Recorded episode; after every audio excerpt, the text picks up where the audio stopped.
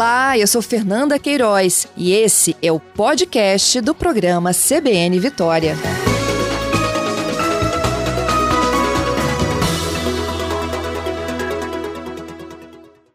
Eu vou retomar aqui a nossa cobertura dos ataques a ônibus, né?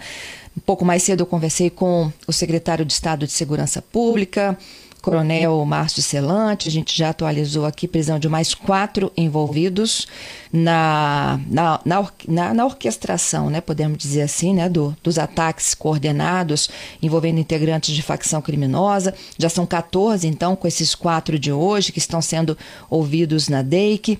Mas o nosso repórter Alberto Borém destacou que nem todos os coletivos estavam circulando, que linhas que passam pelas avenidas Leitão da Silva, Marechal Campos e Rodovia Serafim Derenze estavam com a circulação comprometida porque havia uma ação do Sindicato dos Rodoviários nas garagens para evitar a circulação desses ônibus exatamente nos lugares onde ocorreram os principais confrontos. Né?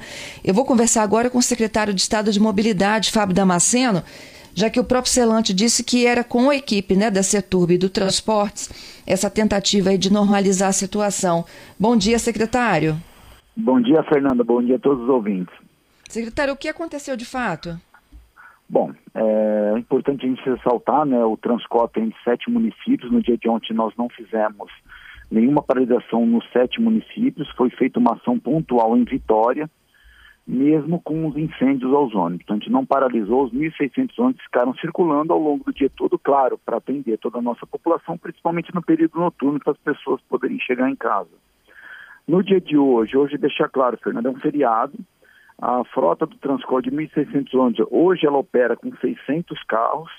Ela amanheceu com 500, 520 veículos em operação e algumas linhas, principalmente na região do maior conflito, onde, é, onde ocorreu os primeiros incêndios, nós não estávamos operando, acompanhando junto com as forças de segurança para não ter nenhum conflito mais grave. Mas retomamos ao longo da manhã as linhas de Marechal Campos, Maruípe, Serafim que é 518, 523, e as pessoas que com o cartão GV podem integrar e pegar qualquer ônibus de toda a região metropolitana. Isso já ajudou bastante e estamos agora gradualmente, a partir desde as 10 horas, mas vamos agora à tarde regularizar mesmo, voltando com as ruas de bairro.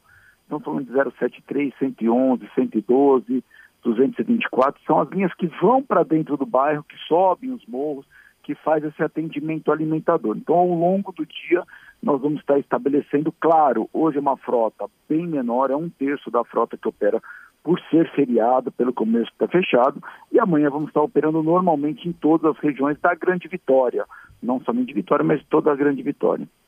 Uhum, mas o, a não circulação secretária estava atrelada aí ao medo dos rodoviários, é isso? De serem Na verdade, não, estava atrelado a uma análise, não, estava atrelado a uma análise da CETURB junto com a Secretaria de Segurança, aonde desde ontem à tarde nós paralisamos esses serviços dentro destes bairros e desviamos duas linhas da Serafim Derense.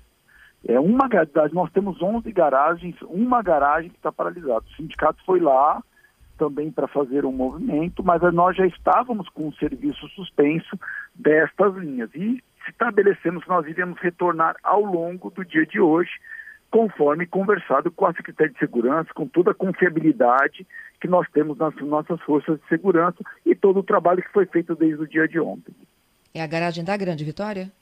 É somente a garagem da Grande Vitória que fica na Serafim Derenze. Então, das 11 garagens, uma garagem quem tem parte está operando, claro que a Grande Vitória tem serviços troncais que já estão operando normalmente, mas ela atende realmente naquela região, Santo Antônio, é, Bonfim, é, São Pedro, aquela região, algumas linhas alimentadoras que vão para o bairro, elas ainda estão suspensas, mas nós já restabelecemos as troncais para que as pessoas possam circular dentro da região metropolitana. Então, olha só, tem ônibus na Leitão da Silva? Tem, os ônibus estão circulando, nós não temos somente a Grande Vitória, né? A Leitão da Silva circula principalmente com outras empresas, com outro consórcio, e as pessoas fazem as conexões, é, integrações, tanto na Fernando Ferrari quanto na Reta da Penha e na Cesar Ilau. Então, Marechal Campos, Serafim Derenze? Serafim Derenze 518, 523 foram restabelecidas já, já estamos circulando também. São várias linhas, né, Fernando? Então, algumas linhas que passam que vão para o bairro, elas ainda estão, vão ser retomadas. Mas outras linhas que passam na Marechal Campos, que passam na Maruípe, que passam na Serafindeirense, elas já foram restabelecidas. A única restrição de operação que nós temos hoje é na Grande Vitória, parte dela. O restante está tudo operando normalmente com todas as linhas. Claro, hoje existe, só deixar claro, Fernando, não é a mesma frequência de dia de semana. Hoje Sim. tem uma redução muito grande de ônibus, que é a tabela de domingo, que a gente chama tabela de domingos e feriados. Então, é a, tabela, é a redução essa... de 30%, não? É a redu... Não, é a redução de, de 60% da frota. Não é 30%. A gente opera um terço da, da frota do Transcol.